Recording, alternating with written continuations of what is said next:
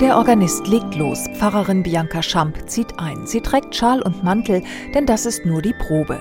Am Sonntag überträgt das ZDF den Fernsehgottesdienst wieder live aus der Johanneskirche in Eltville-Erbach. Redakteur Michael Saar. Wir vom Fernsehen haben enorm zugewonnen durch Corona. Das muss man sagen. Die Gottesdienste werden noch mehr geschaut als davor. Wir sind jetzt über einer Million Zuschauerinnen und Zuschauer im Schnitt und sind damit der größte Gottesdienst Deutschlands. Während Bianca Schamp die Begrüßungsworte spricht, stutzt sie plötzlich und lacht. Eigentlich hätte sie noch ein paar Stufen zum Altar hochgehen müssen. Sind wir oben? Ihr seid oben und die zwei müssen aufstehen. Meine Begrüßung fängt ja super an. Regisseur Manfred Wittelsberger klebt schnell noch ein paar Punkte auf den Boden, damit jeder seinen Platz findet. Normalerweise reist das Team 45 Mal im Jahr quer durch Deutschland.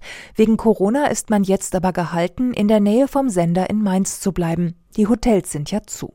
Und noch etwas ist anders in diesem Jahr. Die mitfeiernde Gemeinde fehlt in der Kirche. Das heißt, von der Bildauswahl ist da wesentlich weniger gegeben. Das heißt aber umgekehrt, man ist viel näher dran.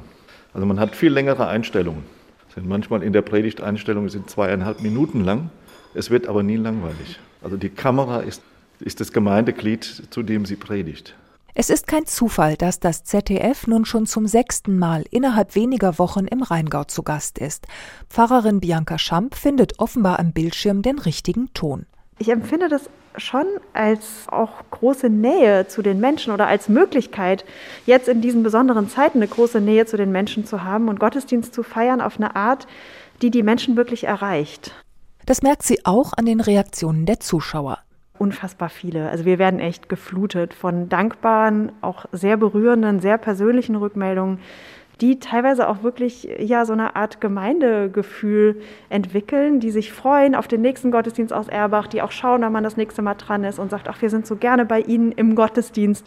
Also es sind ganz neue Gemeindeformen, die auch dadurch entstehen.